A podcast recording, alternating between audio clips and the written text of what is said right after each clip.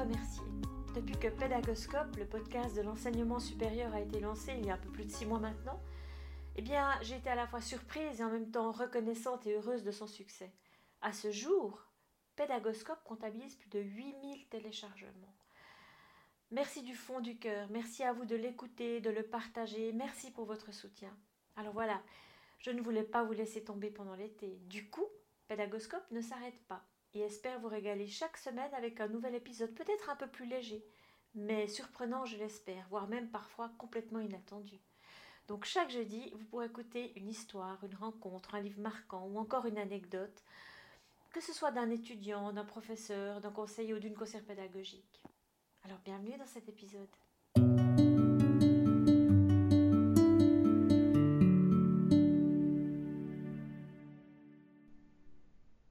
Bonjour Ariane, bonjour aux auditrices et aux auditeurs. Aujourd'hui, j'aimerais vous raconter le jour où j'ai rencontré mon mentor en pédagogie. À l'époque, je travaillais dans une HES.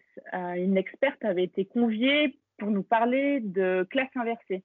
J'avais très peu d'expérience, absolument aucune formation en pédagogie. En gros, j'étais bien curieuse et intriguée par ce terme euh, inconnu. Je n'avais pas d'idée préconçue, je venais écouter quelqu'un finalement. Et puis j'étais un petit peu dans une posture euh, d'apprenante avec mon, bloc-notes, mon crayon et, prêt à écrire euh, euh, tout ce qui allait m'être dit. la première chose que je retiens à ce stade de cet événement, qui a été pour moi un événement marquant de ma, carrière professionnelle, c'est l'importance de continuer finalement à échanger avec d'autres personnes si possible des personnes qui évoluent dans des contextes qui sont différents du nôtre. tout simplement parce qu'on sait qu'on apprend aussi par mimétisme. Là, je vous apprends rien. Le souci pour moi, quand on apprend par mimétisme, ben finalement, c'est que on peut aussi arriver à une espèce de phase de saturation. Ça, ça veut dire qu'on va finalement proposer des choses qui sont similaires à ce qu'on a vécu. Mais est-ce que vraiment on crée de nouvelles choses ou est-ce qu'on on, apporte une plus-value en tant que, formateur. Si je prends un exemple hyper concret, quand je suis sollicitée par un formateur pour des conseils, je lui demande souvent de m'expliquer finalement le déroulement de son cours qu'il souhaite transformer. Parce que la demande, elle vient souvent de là, c'est de dire, ben, euh, voilà, je donne ce cours-là, euh, j'ai envie de le transformer. Parfois, ils savent très bien pourquoi, parce qu'ils ont eu un souci pendant l'animation euh, du cours où ils constatent que ben, les objectifs ne sont pas atteints ou toute autre chose. Puis des fois, ils ne savent pas pourquoi. Ils ont une envie de transformation, mais ils ne savent pas forcément pourquoi. Et puis la plupart du temps, euh, si ce n'est pas tout le temps, ben, quand on présente la structure du cours, on trouve toujours un petit peu le même modèle de scénarisation pédagogique. Ça veut dire dans une première étape, l'accueil et la présentation, c'est-à-dire que le formateur va, va se présenter s'il ne connaît pas les apprenants, des fois, il va faire un tour euh, de table. Euh, mais très rapidement, on va rentrer dans la structure. Et ben, j'amène de la théorie en mode ex cathedra. Euh, je propose un exercice souvent individuel. Je remets une couche de théorie. Et puis après, on va faire des variantes d'exercice, soit en groupe, etc. au mieux, on va avoir une petite phase de simulation ou un jeu de rôle. Mais finalement, on a toujours cette même structuration. Euh, est-ce qu'on, pourquoi on a cette même structuration? Bah, En fait, c'est le scénario qu'ils ont vécu eux-mêmes à maintes reprises durant la majorité de leur scolarité. C'est leur cadre de référence. Donc, du coup, pour moi, l'idée, c'est vraiment quand on va écouter d'autres experts, c'est de continuer à, ouvrir finalement tout ce champ des possibles. Ça veut dire l'importance pour les formateurs de lire des ouvrages, d'assister à des webinaires, euh, de se former sur des dimensions euh, connexes qui ne sont pas forcément tout de suite orientées vers la pédagogie, et puis évidemment d'écouter des podcasts euh, comme Pédagoscope. Pour revenir à cette anecdote où j'ai rencontré mon mentor, une fois que j'étais bien installée dans la, dans la salle de cours, entourée de mes pairs bien plus expérimentés que moi, j'ai écouté une femme me raconter comment elle avait rencontré Eric Mazur et sa pratique de la classe inversée. La deuxième chose que je retiens à ce stade de cette expérience, c'est l'usage du storytelling euh, par cette experte. Et en fait, cette experte, ben, elle ne s'est pas positionnée en tant que telle. Elle est tout simplement euh, venue partager euh, son histoire, l'expérience qu'elle avait eue. Et nous, en tant qu'auditeurs, on avait tout simplement envie de l'écouter. Parce qu'elle partageait quelque chose de vrai, de vécu. Elle avait eu l'intelligence d'utiliser la, mémoire émotionnelle, sa propre mémoire émotionnelle, puisque son discours était vraiment habité, mais aussi de faire jouer chez nous ces, émotions-là, c'est-à-dire qu'on était capable de, les capter et elle nous faisait à notre tour ressentir quelque chose, puisqu'on avait l'impression d'être un petit peu des chanceux de pouvoir écouter son histoire son discours, finalement, il était hyper ancré et engagé, et puis ça euh, résonnait sur nos propres émotions. Une fois qu'elle avait bien captivé son auditoire à travers son récit, elle nous a mis à contribution. Elle nous a posé des questions. Et ça, je trouvais que c'était assez rare parce que euh, je trouve que quand on va écouter des experts, ben, souvent c'est cet expert hein, sur, euh, sur la scène qui nous donne de la théorie, puis nous, on est censé être le réceptacle qui allons absorber. Et je trouvais intéressant parce que finalement, elle avait changé les rôles. Elle nous demandait à nous, euh, non-experts, euh, de nous positionner. Et puis, elle avait demandé de le faire à travers un, boîtier euh, de vote. c'était révolutionnaire à l'époque. Alors maintenant, c'est sûr, on a changé sur les, technologies, mais finalement, c'était c'était révolutionnaire de pouvoir nous donner notre avis, puis après, surtout, nous confronter avec un voisin de table qui n'était pas évident pour ma part parce que tous mes voisins de table étaient bien plus expérimentés, mais finalement, on me mettait dans une position où j'avais aussi euh, le droit de vote, le droit euh, à la parole. Qu'est-ce qu'elle a fait finalement à travers cette activité? Ben, Tout simplement, elle nous a rendus actifs. Elle nous avait contraints à faire un choix. Euh, donc, ça avait pu générer aussi des conflits cognitifs hein, entre les personnes en disant Mais pourquoi toi tu penses ça alors que moi je suis persuadée que c'est ça? Et puis ensuite, ce qui était intéressant, c'est que ça, ça lui a permis d'ouvrir le débat euh, d'amener des éléments d'argument et surtout de l'orienter vers les messages clés qu'elle souhaitait partager d'un point de vue théorique sur la classe inversée.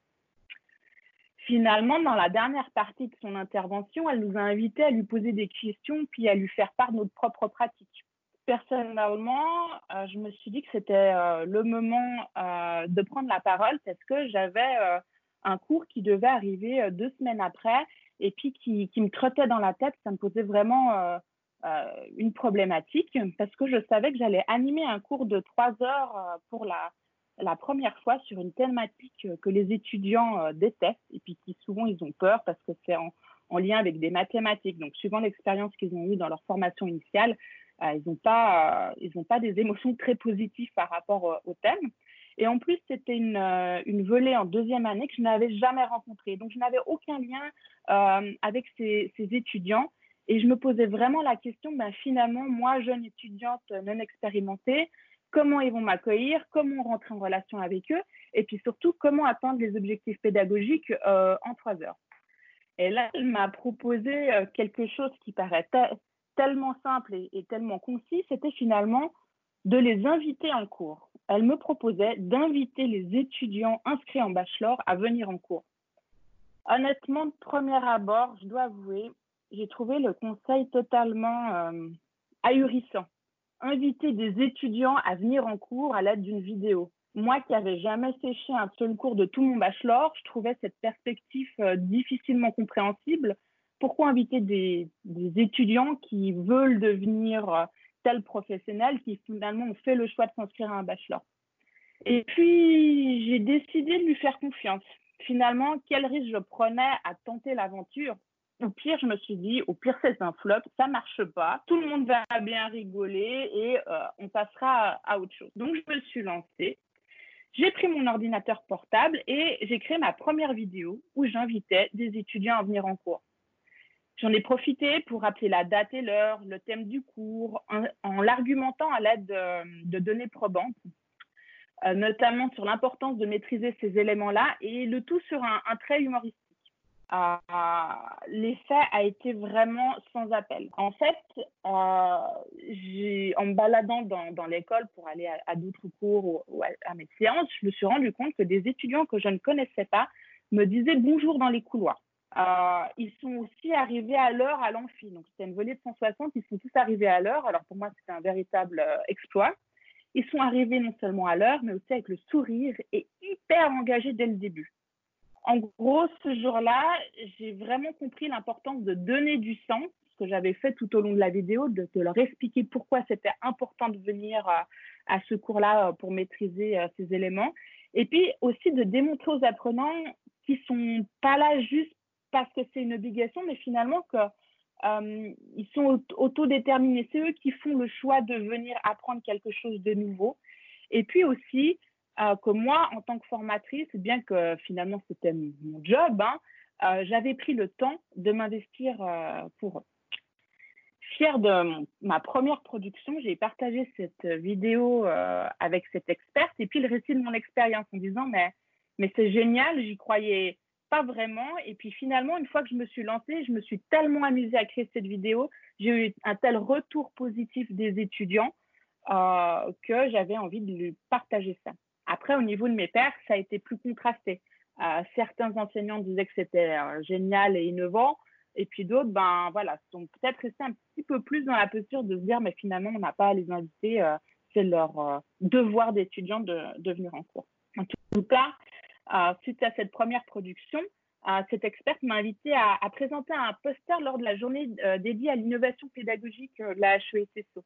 Alors pour moi, c'était un grand honneur à l'époque en tant qu'enseignante complètement novice. Alors, je sais que pour certains auditeurs qui ont l'habitude de prendre la parole dans des grands congrès, ça peut paraître euh, vraiment euh, tout petit, mais pour moi, c'était déjà un événement majeur. Donc, euh, j'ai pu me réessayer à l'exercice de faire un, poster que j'ai pu défendre finalement auprès des visiteurs en leur partageant la vidéo. Et puis, j'ai été absolument bluffée par, par l'accueil du public. Et puis ce jour-là, euh, cette experte m'a en plus dit, ben, maintenant, euh, à la fin de la journée, tu vas venir pitcher devant l'audience. Donc en gros, j'avais 15 minutes pour préparer euh, mon pitch. je vous passe le tas de stress dans, lequel j'étais.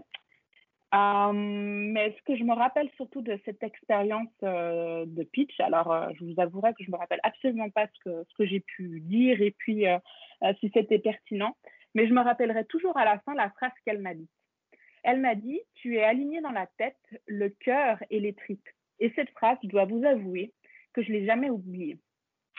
Alors finalement, est-ce que j'ai été capable de décrypter euh, tout ceci euh, ce jour précis où j'ai rencontré euh, cette personne?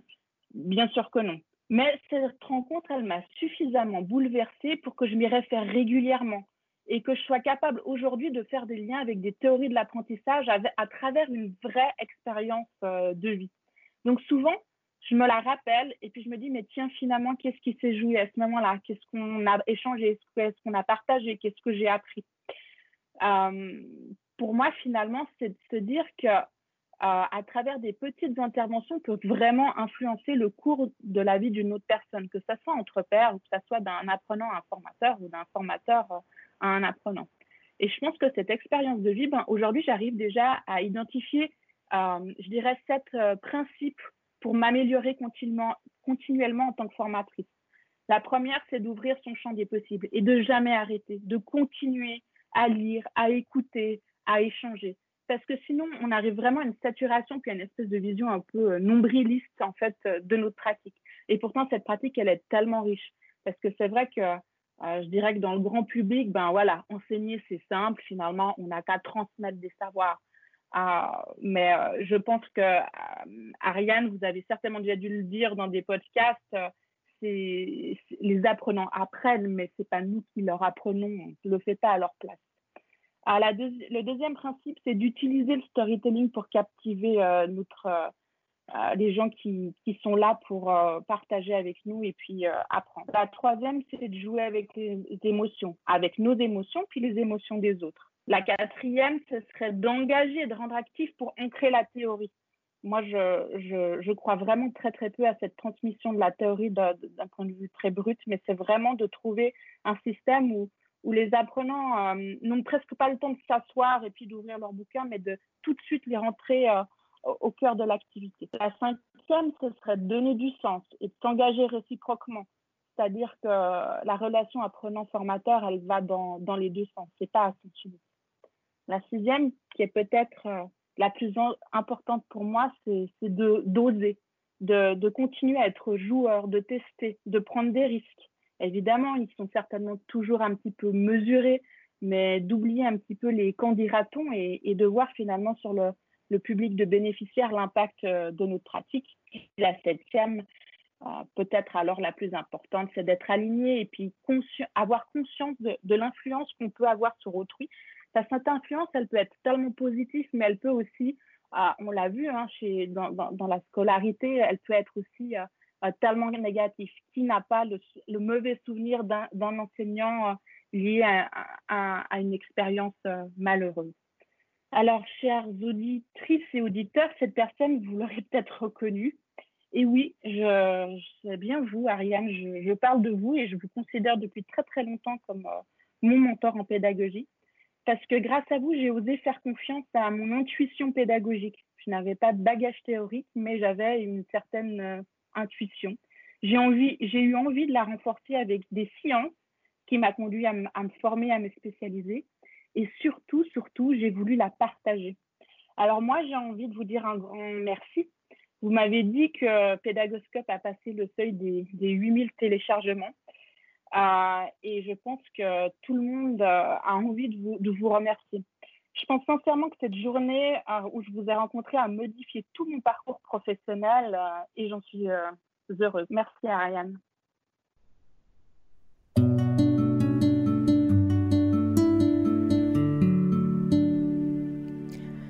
Voilà, c'est terminé pour aujourd'hui. Un grand merci d'avoir écouté cet épisode. J'espère que le format vous a plu. Si oui, dites-le moi avec 5 étoiles ou même un petit cœur sur iTunes.